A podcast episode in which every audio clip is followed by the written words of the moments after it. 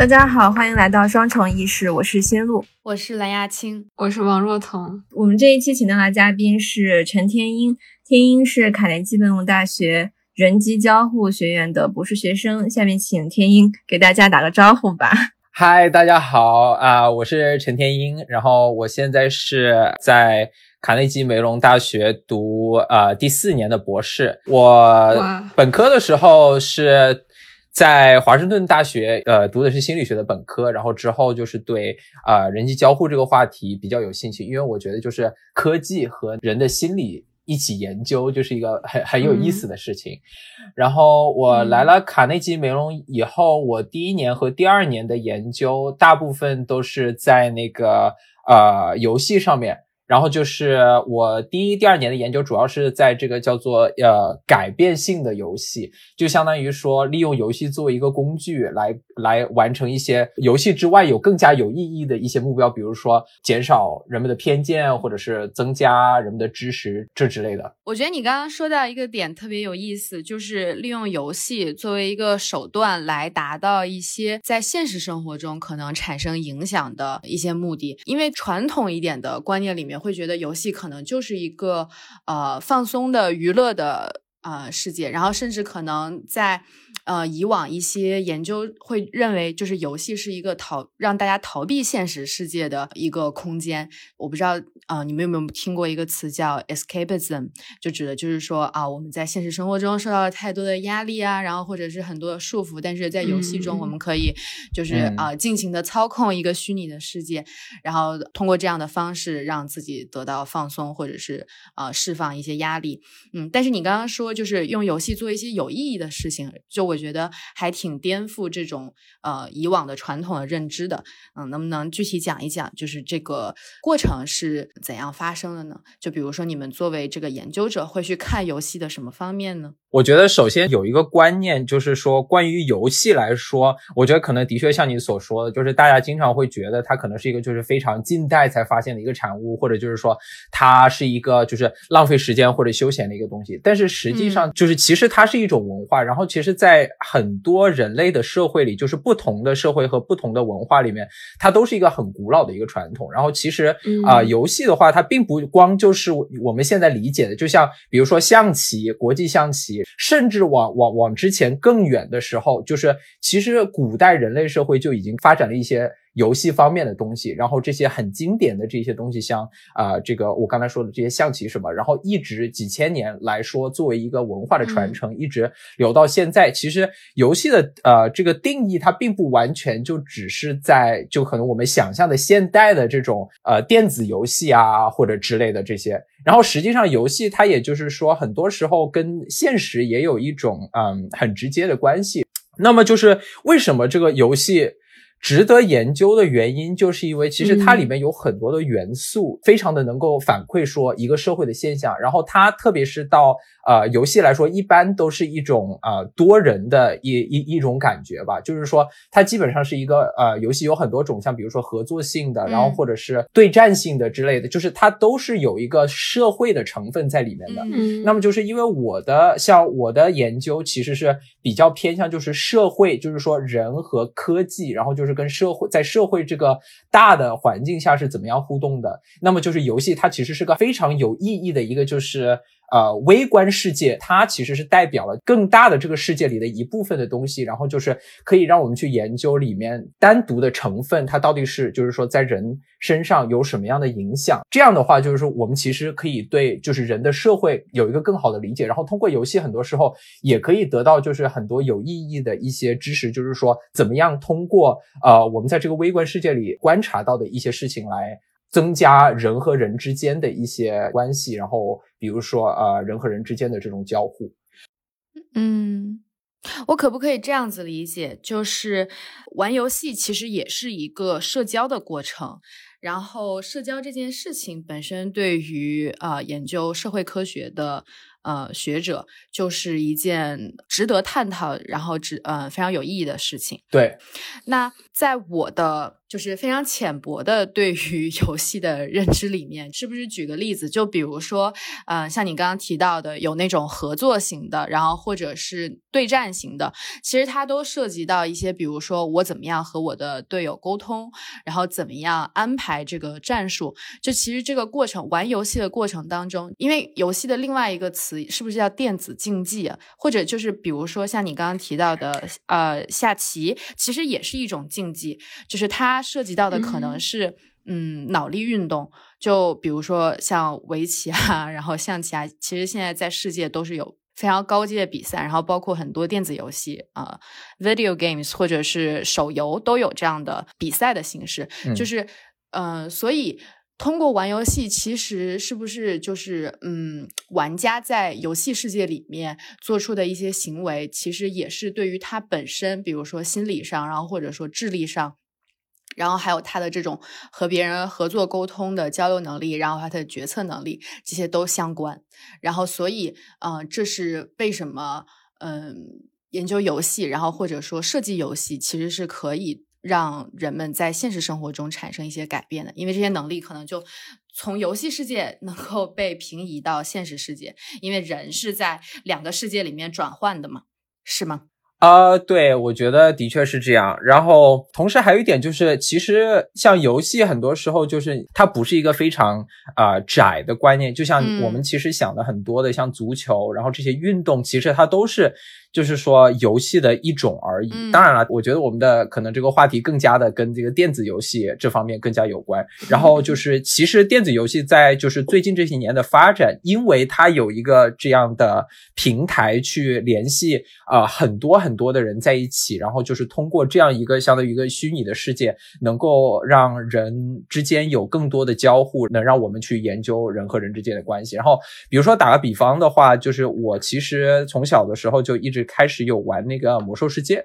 然后像魔兽世界，其实当时有一个很有意思的事情，就是在二零零五年的时候，当时发生了一件游戏设计者都没有意识到的一件事情，就是当时的一个副本里面的一个 boss，就是会会给你一个那个 debuff 嘛。然后那个他们当时编程的时候没有注意到这个 debuff 啊，编码里有些错误，就是本来这一个是不能够带出副本的，但是当时就是这个 debuff 叫做堕落之血，然后就结果被带出副本了。然后就是这个这个堕落之血是可以互相在玩家之间传播的，然后最后造成的一件事情就是本来不应该出这个副本，就是你在副本里因为是个封闭的环境嘛，就是可能四十个人或者二十个人一起，大家都死了，然后就是重新。复活了以后继续打，但是就是当时有了这个 bug 之后带出去了以后，结果变成了魔兽世界整个世界里。所有的人都可能感染这一个，然后就结果造成了大部分的玩家就是在游戏里死亡，然后就是那种主城市里就是尸横遍野，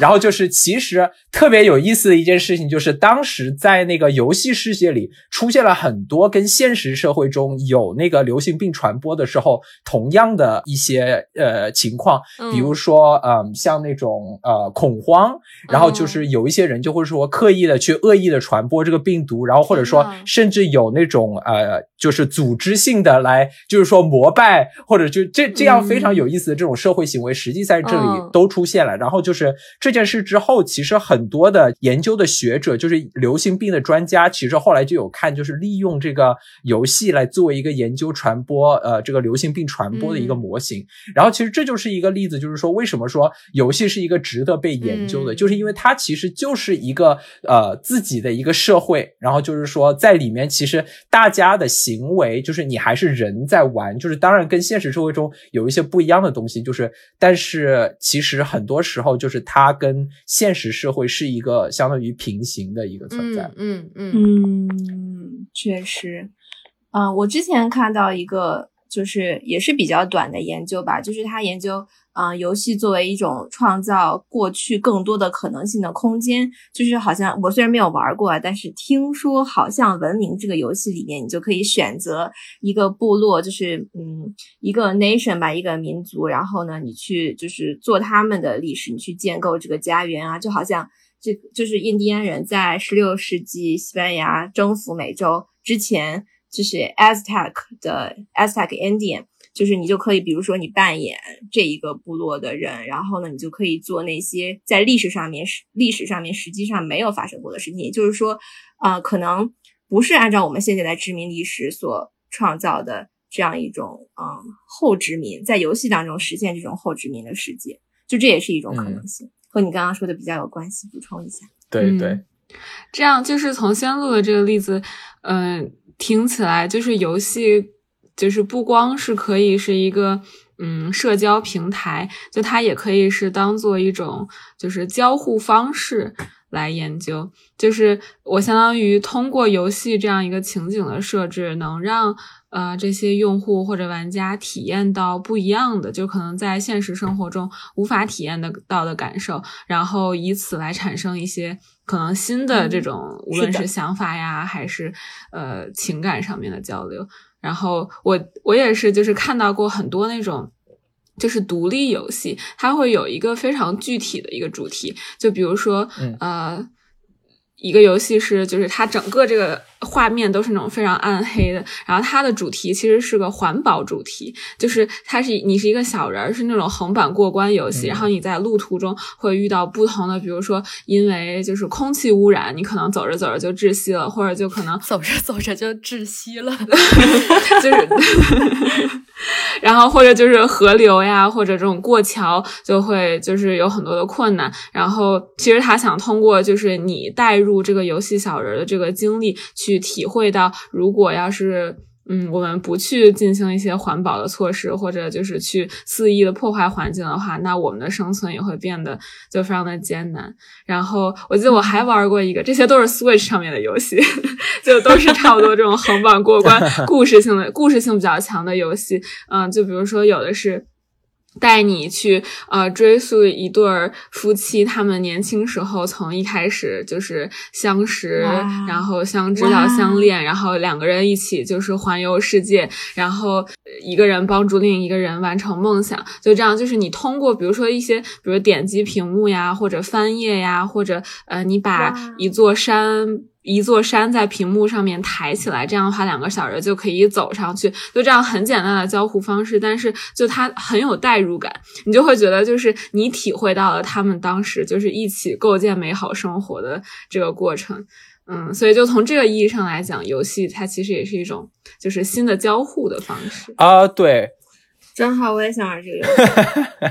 戏，是听起来听起来很有很可爱。所以我有一个问题，就是其实游戏的设计是一个蛮有学问的东西，就是你如何让这个呃玩家被你这个游戏吸引，然后包括可能在像天鹰，我记得在一开始的时候提到，就是说他关注的就是游戏的这个呃，通过游戏这个手段达到一些目的，嗯。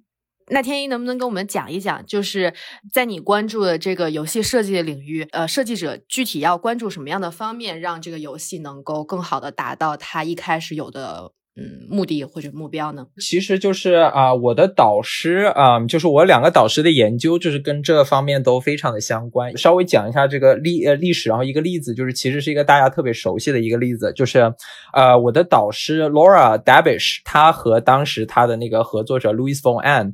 发明了一个游戏，然后就是叫做 Game with a Purpose。啊，这个我其实也不知知道具体要怎么翻，就是有有目的性的游戏吧，就是他们当时叫这个游戏叫做有目的性的游戏。然后当时他们发发明的是一个什么呢？就是他把这个游戏就是叫叫做心灵感应。然后就是两个人同时玩，那么就是你上去以后，就是说它会显示给你一个图片，然后就是你要写一个单词去描述这个图片是什么内容，然后另一个人就要就是也要写一个单词，然后就是看你们两个写的单词是不是一样的，就相当于说这种心电感应，我来猜就是另外一个人写的是个什么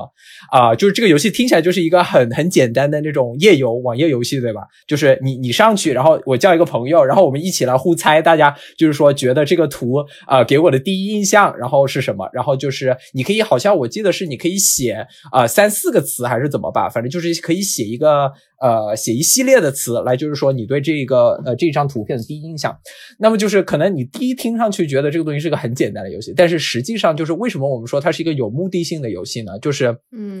因为 Laura 他们在写这个游戏的时候，其实目的是为了就是去给网上没有那个呃。Meta tag，我我不知道这个中文叫什么，就是就是呃，对于那个盲人来说，就是他看图的时候，因为他看不到图嘛，所以需要那个呃阅读器来来来看这个图片上的这个标签，它是个什么东西。然后就是其实现在网上大多数的图片上面都没有这一个 tag。那么就是这个游戏的目的，其实就是为了就是利用人们来给这个网上存在的图片来制造一个呃标签。那么就是比如说我出来一张图，这个图片是一个自行车，然后那这样的话就是我我们两个人嘛，然后都是在就是说给这个图片贴标签，然后就比如说我说这是一个单车，然后我朋友也说这个单车，我们两个都同意，那这样的话它就是一个很高的这个呃 agreement。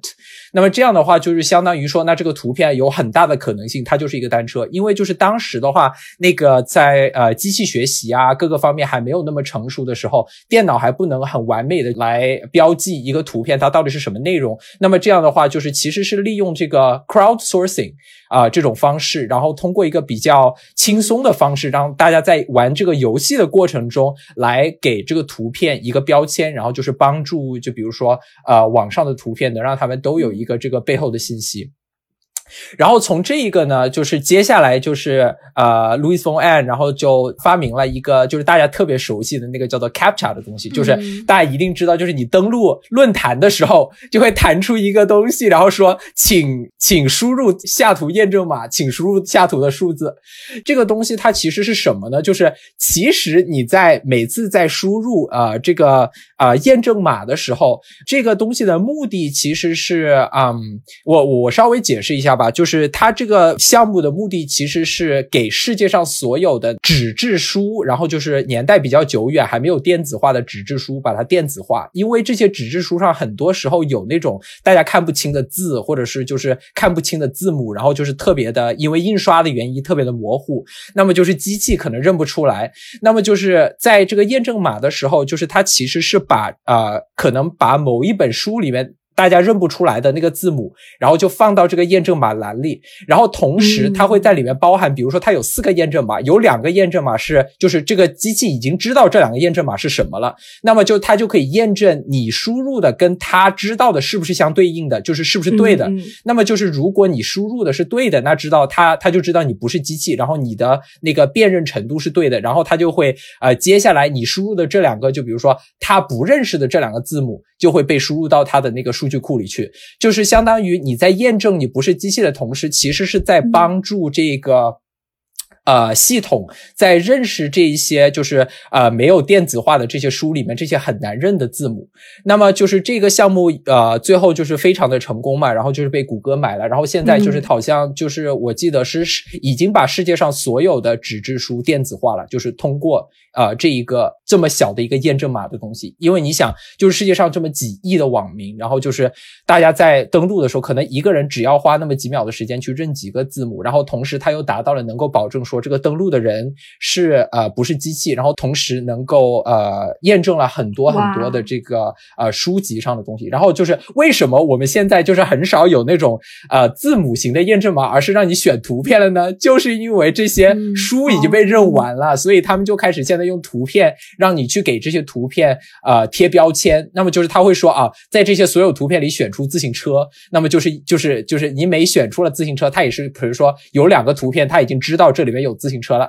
然后剩下的图片就是根据你的这个输入来啊，来来给它进行一个标签，然后就是说认出这也是自行车，然后就是嗯，这其实是相当于是一个比较早期的一个带有目的性的游戏，然后慢慢的进化到这个嗯，就是可能有双重目的的一个这种嗯，这这种形式，这可能就是啊最早的一个啊研究，好有意义。让我想到了，就是我不知道是不是同一个那个流派，或者这两个项目的人有没有就是互相借鉴的成分。但是就是我还记得有另外一个也是，就是通过游戏，大家就是参与游戏的这种热情，就是也是做善事，是那个好像是找蛋白的结构。好像就是说是叫那个游戏叫 Folded，就是大家都可以在这个网站上面，就是试图这个生物方面我也不太明白，但是反正就是呃，你可以通过你就是他提供的这个界面，然后你去找一找这个蛋白的结构，然后相当于他把这个就是做成了一个游戏，然后呢，相当于有很多很多的很多的人在网上去试，然后其实呃，从可能生物学家他们去寻找蛋白的结构，也是通过就是强大的算力，然后去找哪些结构是可能。其实相当于就是利用了大家在网上参与的这种热情，然后也是就是把人力转化为这个算力，然后最后就是我觉得这的确就是这两个应该是肯定有互相有借鉴的。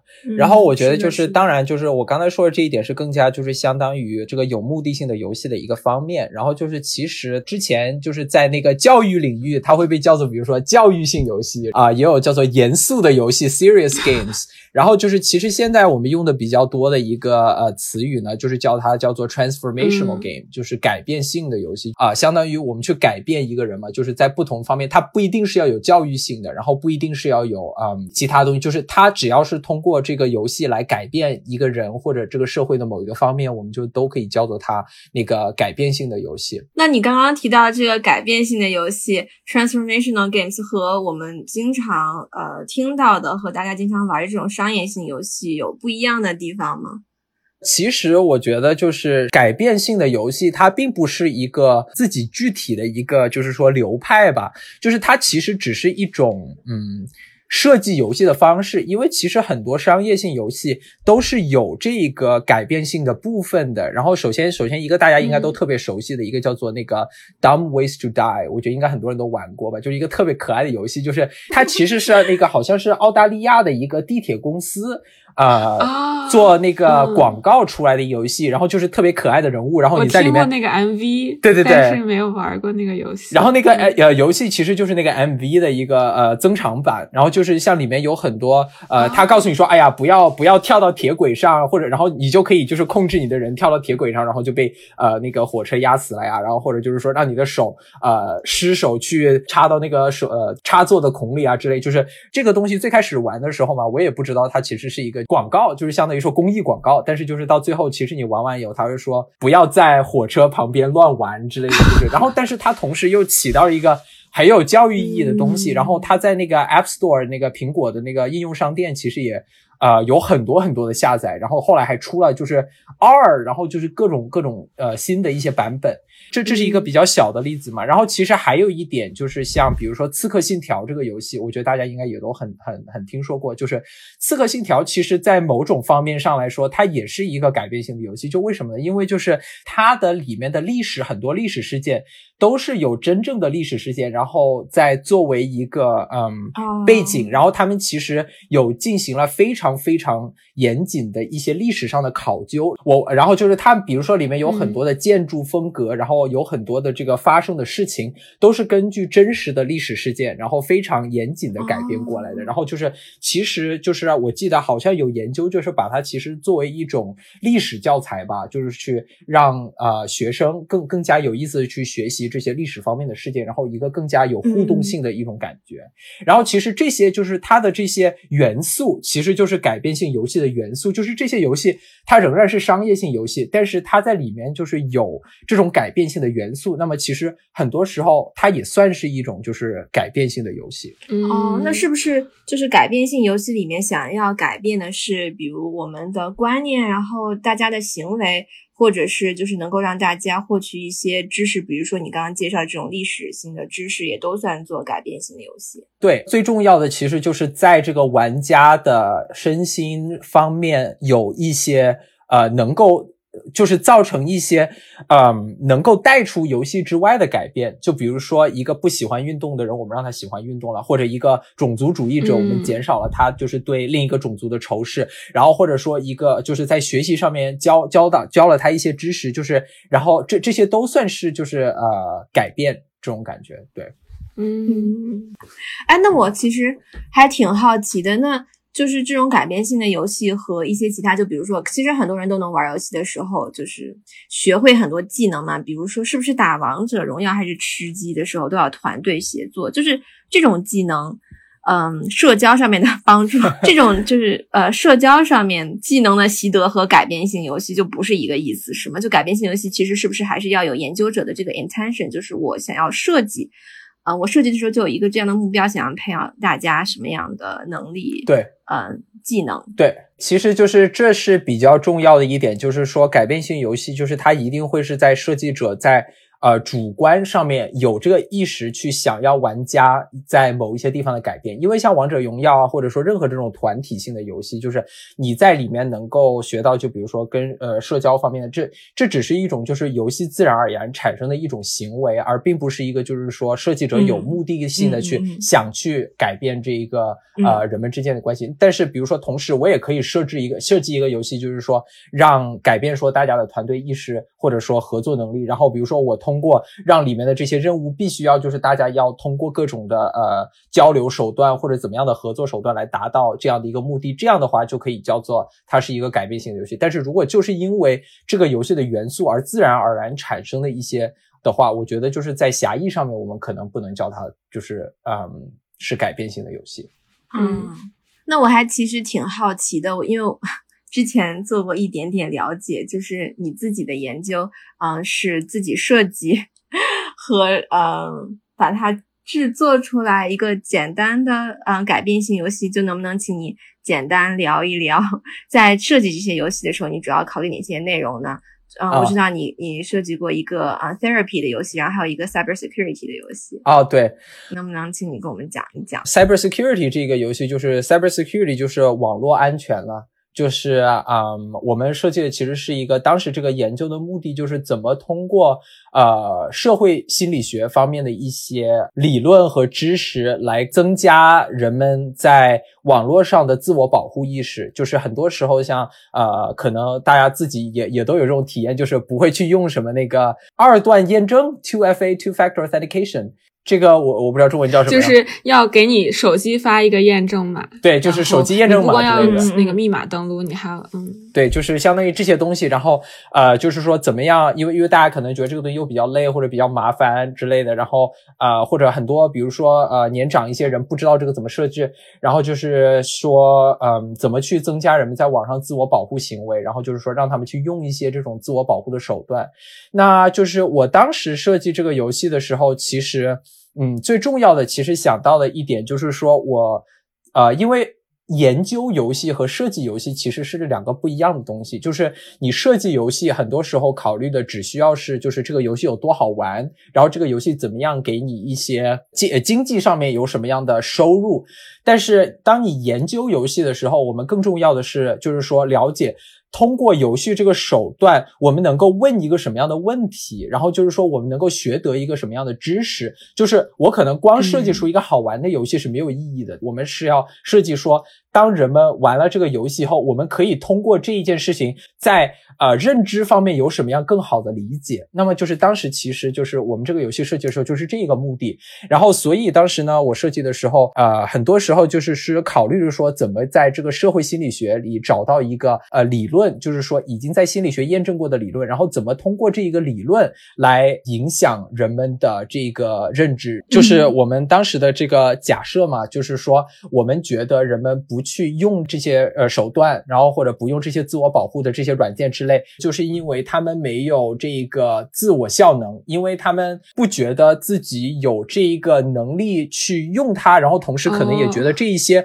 保护措施并不会起到什么样特别有效的作。用，然后这是当时我们就是想的一个假设，然后利用那个 Albert Bandura，就是他当时提出的这一个理论，就是怎么样提高人们对于艾滋病的防护意识，然后怎么样去这个 practice safe sex，然后就是说怎么教他这样一些技能。然后当时他提出的这一个理论，就是通过四个步骤来去啊，相当于增强人们的这个自我效能。那么第一步就是说，你必须要让呃他意识到这个事件的危险程度。呃，就是说这个事情是一个很严肃的事情，然后他对你是有呃危险性的，就是你自己是跟他有联系的。然后这个呃理论中的第二步就是你你你必须要教会这个人，就是说他在遇到了这种危险的情况下有什么样的行为是能够保护自己的。那么第三点就是说你要。呃，不断的引导他去练习他学到的这些技能，然后最后呃一点就是说，在同时也会要有，就是说要有一个社会性的支持，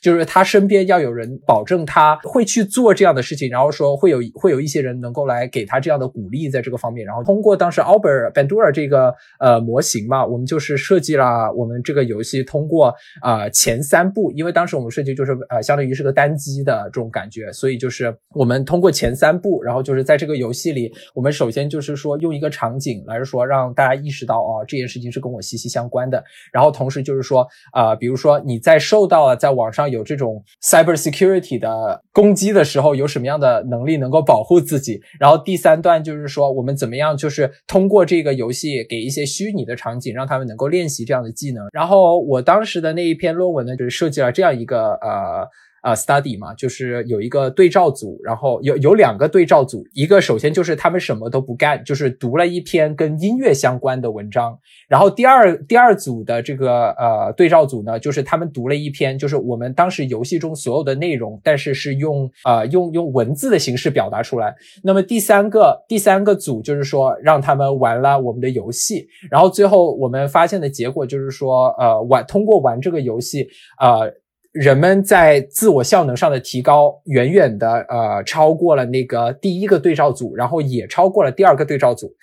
那么说明的就是相当于说，就是说游戏这一个平台其实是非常有用的。然后就是通过让大家能够有代入性的，然后去经历这样一个过程，就是会让不光是你告诉他，就是。你你有这些事情可以做，然后通过像 Bandura 这个 theory 去呃告诉他们这些事情，然后走过这些流程，而能够让他们就是通过一个更加更加有代入性的环境来去经历这件事情，是相比来说更加有效应的。然后这也证明了，就是说游戏其实是一个很好的平台，能够让大家心中，然后就是说在认知上面对于玩家有一些的改变。听起来就是好像这个游戏设计的这个过程中起到很关键作用的是这个游戏产生的这种代入感。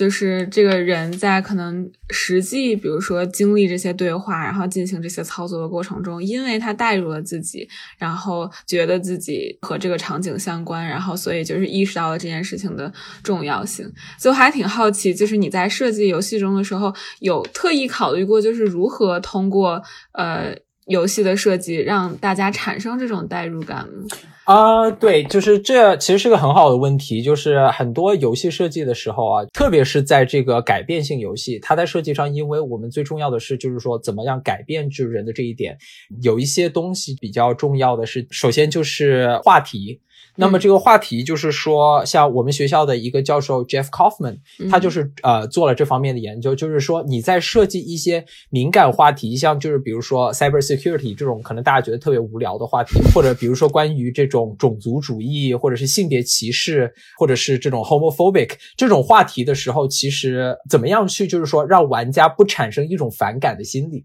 就是这其实就是是一个在那个改变性游戏中一个很重要的话题。啊，因为就是比如。说，如果我就丢一个游戏到你面前，然后你其实是一个特别不想讨论这个种族主义方面的这些问题，那这个游戏一一开始丢在面前就觉得，哎呀，我这个游戏一玩就知道你就是想让我就是有这种呃教育我，呃 对教育来教育我的，那我肯定就我就会觉得不会想玩这个游戏了。那这个就是像比如说 Jeff Kaufman 在他的那个研究里就提出了两个概念，就是第一是 intermixing，就是说把这种严肃和不严肃的话题混在一起，就可能说你玩整个游游戏中，我最我这个游戏的主旨并不是关于这个种族主义，但是可能我里面有一个人物，就是他其实受到了很多不公平的待遇，然后你要去跟这个人有一个什么样的交流，然后你要去就是跟这个人做一个什么事情，或者他跟你说了他自身的一个故事，然后你跟他经过一个任务链，但是就是他并不会把这一个整个游戏都变成这样，就是那么这个就做 intermixing，嗯，然后第二个概念呢，就是说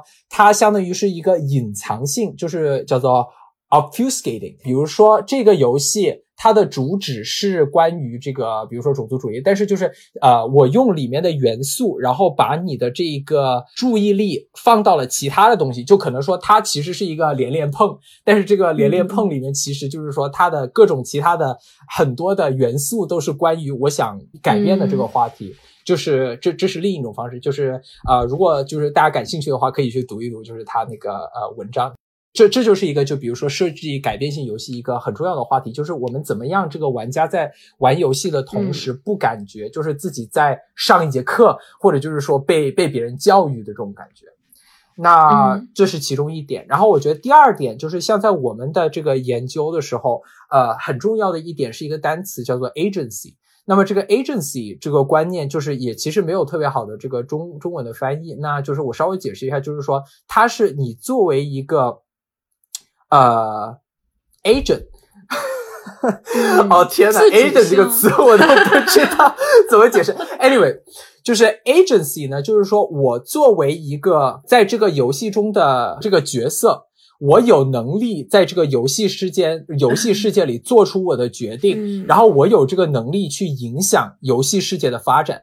那最简单的例子就是什么样的游戏就是有 agency 呢？就比如说，不知道就是大家知不知道一个很出名的游戏叫做《神界原罪》？就是像这个游戏，就是它你进去玩的时候，其实它都没有一个具体的故事线，就是你你在里面跟每一个你杀的每一个人和你在里面做的每一个人物，都可能在你未来不确定的时候，你突然发现，哎，我这个任务做不了了，是因为我之前把就是很早以前我都不记得的时候把一个人杀了，然后或者说我在跟这个人聊。聊天的时候做出来一个做了这个选项，然后或者像比如说我当时也有玩过那个巫师那个游戏嘛，就是 The Witcher，然后最后它可能有五六个结局，然后就是你在你这个人在里面说的每一句话，你对你这个女主角做的每一个选择，在你最后的游戏都是有一个不同的结果。那么这样的一个东西就叫做 agency，就是你有这个能力去影响人物的角色，你有这个能力去影响这个人物的命运。嗯，这样的话我们才就是说你对这个游戏的人物才能有一种。代入感，因为不然的话，就是这就是为什么，就比如说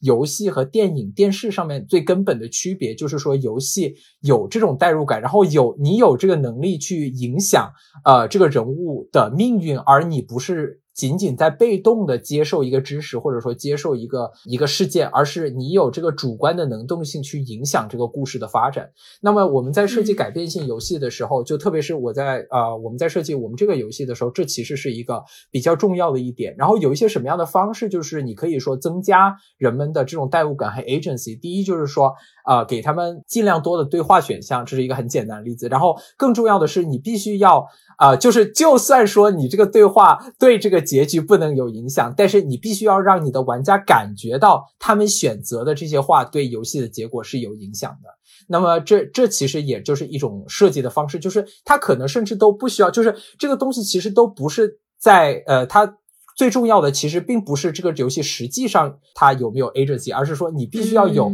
必须要让玩家感觉到他们有这个能力。It's all about perception，就是这其实其实都是主要是这个玩家对于这个游戏的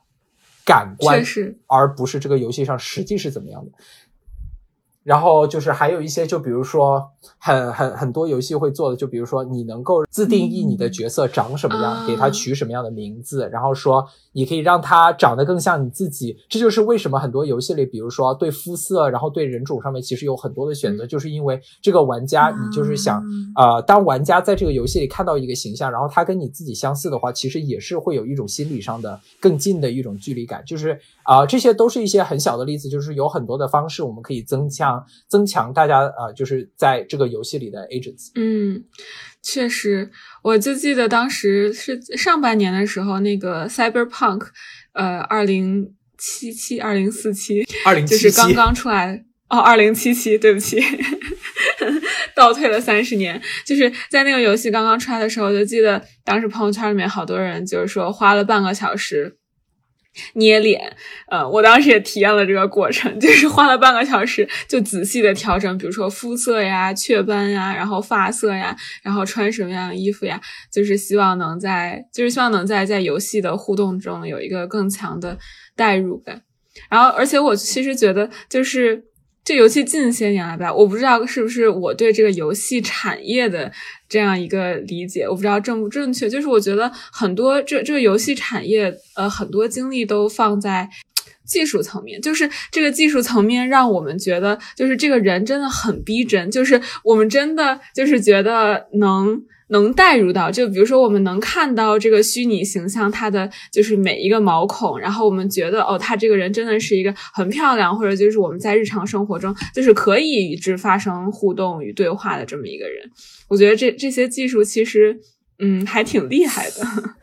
啊，对，就是我觉得你其实提到了一个很有意思的一个点，就是像在虽然说就是我并不是这方面的专家了，但是就是可以稍微提一下，就是你说的这个嗯点呢，其实在那个研究上面，我们是叫它叫做 embodied agent。那么这个单词是什么意思呢？嗯，agent 这个单词啊，我们又提到 agent 这个单词。我刚才说的 agent 呢是指的玩家，但是同时就是在这个呃叫什么？是一节英语课，大家学到了 agent 这个词。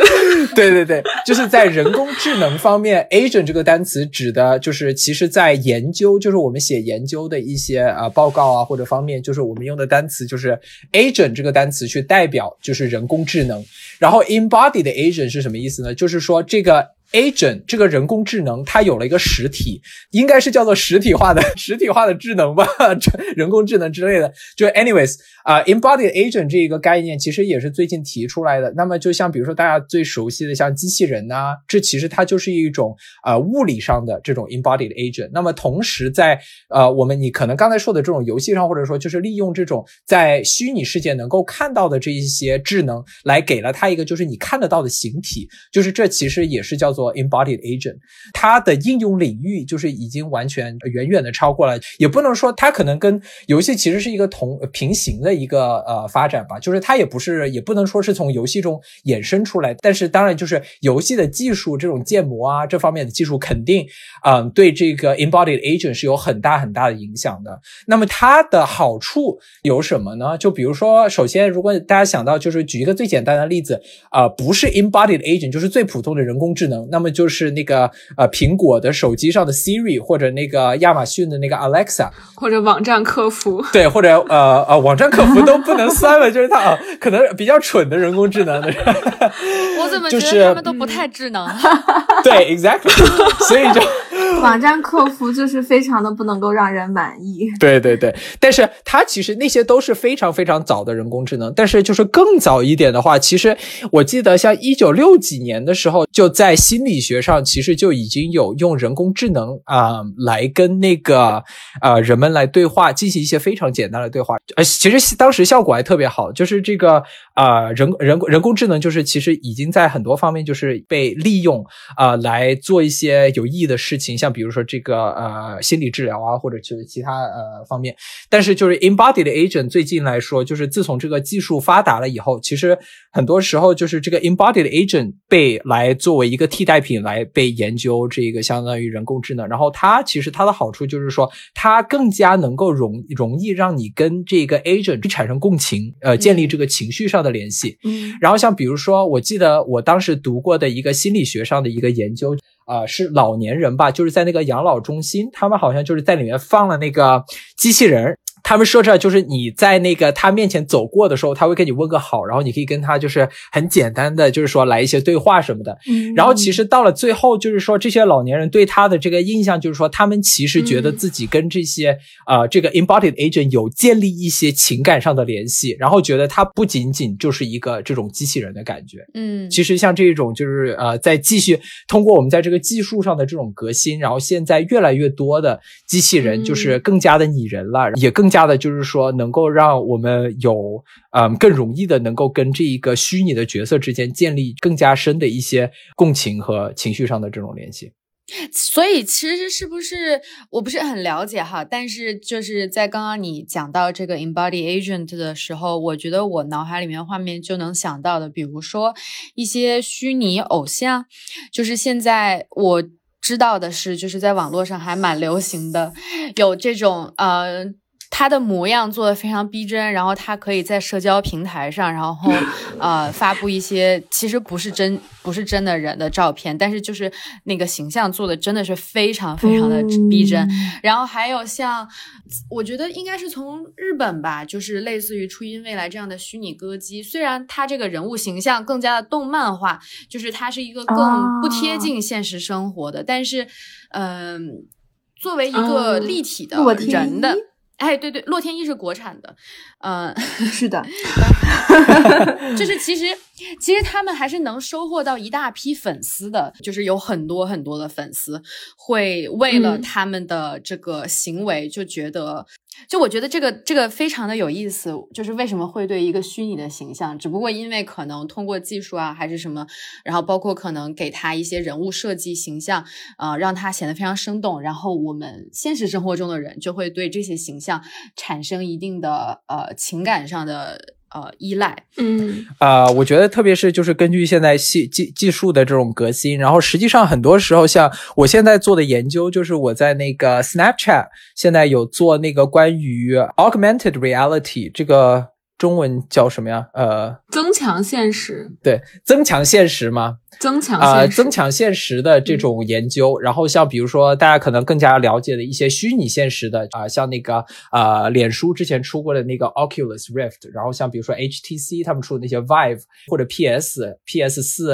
呃有出那个 PS VR，就是这方面其实呃很多时候像这种 Embody Agent，然后很有很多这种游戏都已经被带入了这种就是一个更加更加让大家有代入性的世界，因为像这些方面的研究其实也体现。现出在科技上的这种进步，然后就是在可能从最开始从游戏以游戏为目的的这些。呃，技术，然后其实有了更多的这种应用的地方，像比如说，呃，因为我之前心理学的时候，我们其实就有提到，就是 VR，呃，在临床心理学上其实已经是一个被用的挺多，然后被临床证明说是有效果的一种治疗手段，啊，很多时候就是被用来作为那个恐惧症的一个治疗行为，就比如说呃，蜘蛛或者是恐高症这方面，就为什么呢？因为就是像 VR，它其实是可以让你的身体产生这种身体。的反应的，就比如说。啊，可以让你真实的感觉到恐慌，或者说这种呃恐惧感。那么就是像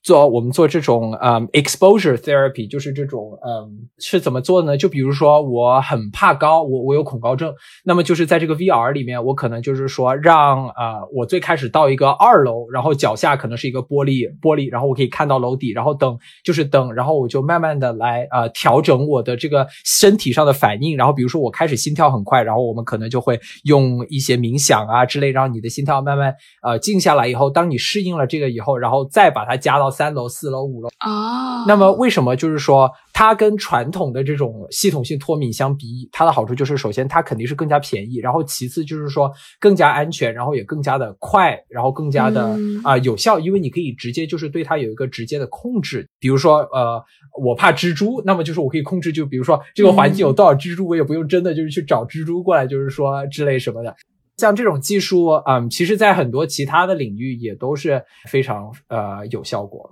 嗯，确实，我还记得我看过一个纪录片儿，然后他就是说有一个 VR 的这么一个治疗手段是用来治疗呃戒除毒瘾。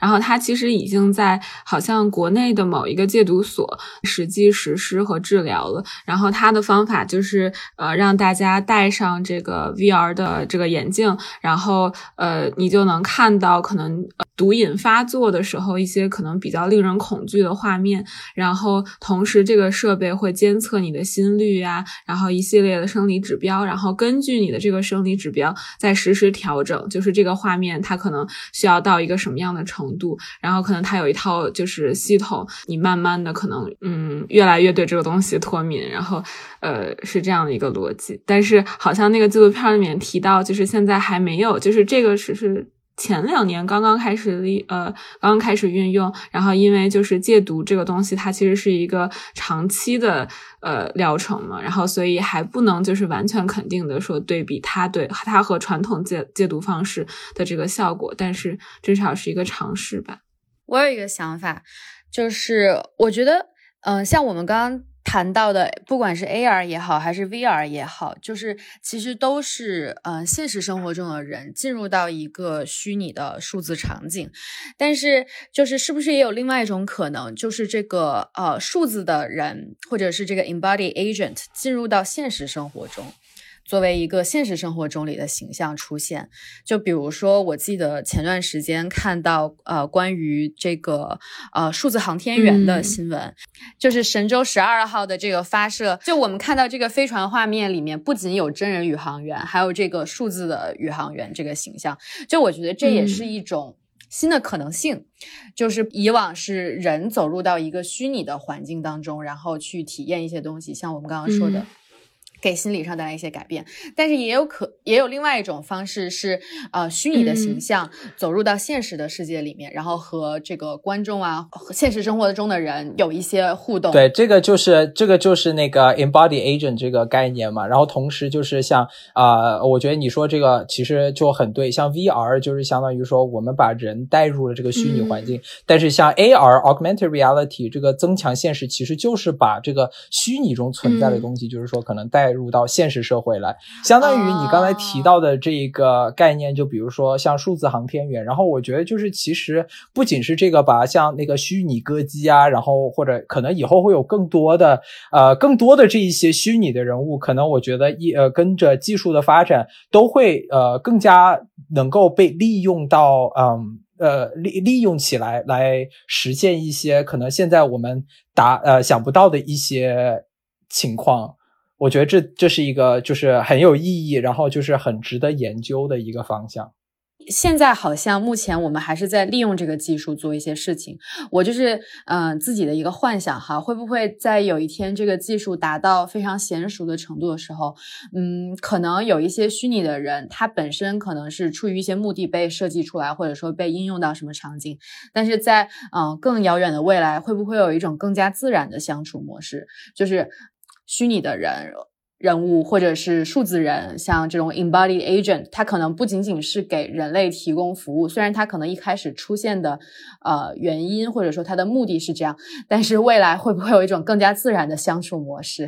对。我觉得就是，其实你说的这一点，我觉得是一个很重要的一个研究话题。就是现在其实有很多的研究已经开始像这个伦理啊，然后就是说在这个嗯 ethics 方面有做这方面的研究。因为说你设计，比如说这个呃 embodied agent，或者就是说人工智能当达到了一定程度，其实很多时候就是你可能都已经看过像那个呃麻省理工还是哪里他们设计出来那个机器狗吧。然后就比如说他们做有有很多越来越模拟现实。的一些动作，比如说。对对对，波士顿动力就像比如说你踢了它一脚，它其实就会像有真正的动物一样有这样的一个呃反应，但是实际上它并不是一个有生命的东西。虽然说你给它加入这些功能，让它更加的拟人或者之类，但是其实在这个方面就是很有有可能也是一种嗯情绪上的控制，或者说 mani manipulation，就是对人的一个掌握吧。因为就比如说，当我们把这个人设计到一种程度了以后，那就肯定不可避免的，那么就是。真人跟这个虚拟人之间会真正的产生一些情绪上的联系和产生共情，然后像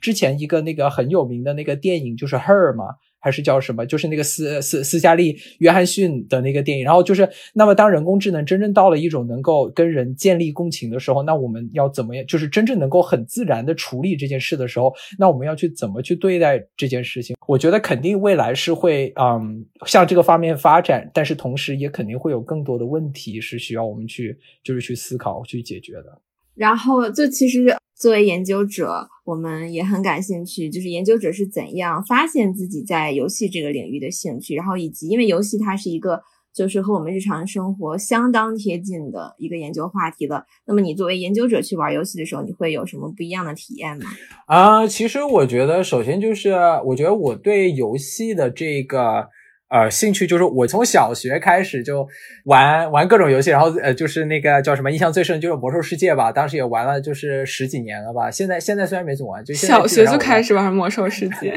对对，当时因为我表哥就是有有有在玩，然后当时嘛，因为就是在在国内的时候，就是大家其实是还是以比较。啊，负面的一个眼光去看，就是游戏这个东西，因为毕竟学习任务啊之类，就是可能这些方面跟游戏可能就会比较有冲突吧。然后就一直就是觉得好像就就玩的。玩不爽，因为就是爸爸总是会说：“哎呀，就不要玩了呀，去 去读书啊，怎么的。”然后就后来上大学之后，就是学了那个心理学，然后就反正一路就一直其实也都在玩，就是各种不同的游戏吧。然后我觉得可能就是在玩的过程中，有慢慢的想到一些很有意思的东西，因为我当时特别喜欢读那些，比如说游戏的一些同人的文章啊，然后就是说或者说游戏的一些历史啊，然后就让我觉得特别感兴趣。然后我就觉得，其实像像要像魔兽世界这个例子，我就觉得它作为大型角色扮演游戏，就是基本上是一个鼻祖的感觉。然后就是它里面其实有很多的细节都是呃，甚至说在文化和艺术上都是有价值的。就是像比如说它有出很多那种自己的小说，然后在很多方面有很多细节都是其实我。觉得都还挺有意义的一些东西。然后就是后来我到了升博士的时候嘛，其实我当时也不知道自己就是想做什么样的研究。然后当时在 CMU，然后就是也有教授就是做很多不同方面的东西嘛。然后当时我就是看到那个我们系的导师叫 Jessica Hammer，然后他当时就是做游戏方面。然后我自己其实因为一直都在玩游戏，然后就一直觉得有有在里面学到很多东西。然后就当时就觉得，哎，那我要不要就是来。把它做一个正正式的话题来来研究一下，然后就开始，然后就在在那个导师的指导下，其实就是在第一年的时候，我就是把其实玩游戏变成了一种社会调查，就是他当时我导师就给了我一个那个清单，他说这些游戏你都得玩一玩，然后就去了解各种不同游戏，就是说他在设计方面，就是他有哪几类的游戏，对，就是。比如说这些游戏有哪几类，然后就是说它在各个方面有什么样的好处，然后就是特别就有意思的一点，就是因为我玩了不同的游戏，就是可能同一个游戏会有不同的这个 community 的这种感觉。像最开始，像比如说我玩的是魔兽世界，然后后来玩的这种大型网络那个角色角色扮演游戏，就是有激战二嘛，然后这两个都是大型角色扮演游戏，但是他们的社交因为这个游戏的设计。而造成了两个圈，就是玩游戏圈，然后里面的玩家是完全完全不同的心态。像比如说魔兽世界，因为就是它呃重视的就是说你怎么样去。就跟别人抢装备啊，或者之类的，就是说，或者你要怎么样越来越厉害，你才能去不同的副本打，然后就造成了大家非常 toxic 的一个那个社交环境，就是大家互相鄙视，然后你装备不好，我不要你之类，然后也不会互相帮助，因为你捡了装备我就没有了，就会造成一种这样这这这样的一种环境。但是像比如说我当时玩激战二的时候，就是它里面的这种呃物品拾取，就是啊，其实就是你所有的这个捡的东西都是你个人的，就是你你捡了东西你也不能给别人，然后就是也呃像交易也是。没有交易系统的，然后就是在同时，就比如说你帮别人完成任务，然后这个经验是就是你们是不影响对方的，然后就是在这里面就造成了这个呃社交环境是非常互助的，就是大家其实很多时候你像在地图的地图上随便叫一声说哎有没有帮我做事啊，这这大家反而就是非常愿意去帮助，因为就是它游戏在这个设计上面就造成了两个这个 community 是完全不同的东西。我觉得像这些点其实就特别有意思，因为当你在玩一个游戏的时候。你仔细的去想，就是说这个游戏到底是因为哪样的设计而造成了，就是说它的玩家在玩游戏的时候体验不一样，然后这一样的这个 community 有什么不一样，然后或者说在什么样不同的游戏对人有什么样的影响，然后有什么样不同的玩法是为什么，然后就是这这些我觉得都是一些特别嗯有意思的东西。我觉得有一点我特别想提的就是那个。并不要觉得就是游戏它就是那种洪水猛兽的感觉，就是因为它就其实跟看电影，然后看书，然后都是同样一种娱乐，然后同时也是一种就是在脑力和思维方式方面都是对人是有有塑造性的。就是然后像其实我觉得很多时候接触到不同的游戏，然后去呃接触到不同类型的游戏，然后有控制性的去。接触它，然后带着一种探索性的思维，然后辩证性的思维去考虑一些更深刻的东西。其实我觉得是一个非常有意义的东西。嗯，确实是，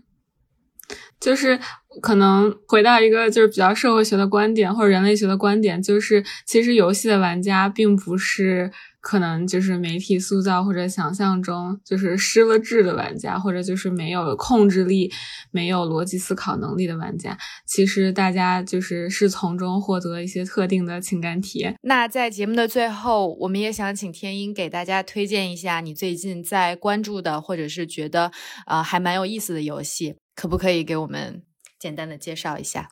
我个人的话，我首先就是之前我们也提过嘛，我觉得《刺客信条》其实是一个非常好的游戏，因为它无论在就是叙事啊，然后在历史方面，都其实是就是它每一个故事都是在一个不同的时代。然后其实我当时就是通过那个它上一个那个游戏叫做《奥德赛》嘛，是关于古希腊的。然后当时我就还了解了蛮多当时的事情。然后之前，然后它像也有大革命，然后这就我觉得这个游戏就是很好的，就是其实通过它你可以了解就是历史上很多的呃事情，然后就是。自己其实还挺有一个参与感的。然后，比如说那个大型网游的话。啊，我觉得那个《激战二》其实是一个设计的非常好的游戏，就是它作为那种休闲玩家，然后其实可以体，就是你用一个就是研究的心态去玩它，然后去比如说对比它跟《魔兽世界》之间的差距，我觉得就是也也有一个很是是一个很有意思的事情。然后最后我最近个人玩的比较猛的，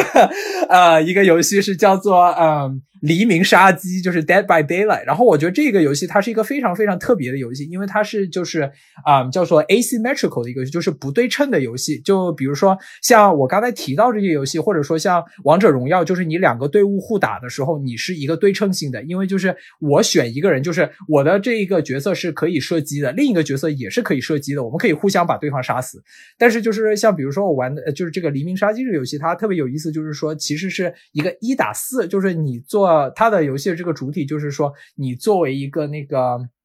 你可以选择当杀手，或者说呃逃生者。那么逃生者的目的就是要从这一个你要你要修满五台发电机，就是打开这个异世界的大门，然后就逃出去。然后杀手就是要趁这四个人在修满这些发电机之前，要把他们杀死，就是不让他们逃出去。然后就是这就为什么叫不对称性，因为就是像一个队伍是四个人，然后另一个队伍是一个人，然后他们的技能各个角色扮演方面都不一样。然后我觉得这个游戏也特别有意思，因为在这一个类别的游戏里面，就是其实没有特别。多的竞争者，就是这可能是这个类别里面最最有特色，然后就是设计的最好各个方面的一个游戏，我觉得也是一个呃挺有意思，就是可能大家可能接触不多的一个话题吧。然后就是如果就是呃，其实如果大家有兴趣的话，也是可以就是呃联系我，然后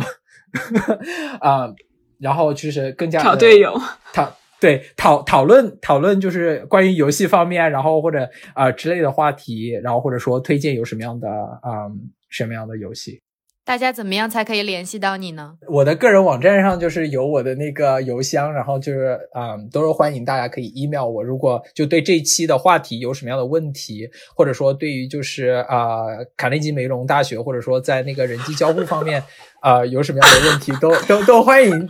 还带着招生广告，我也是很很想跟大家讨论，很愿意跟大家讨论。那谢谢天音这一期和我们聊了这么多，这期节目就到这里，拜拜，再见，拜拜。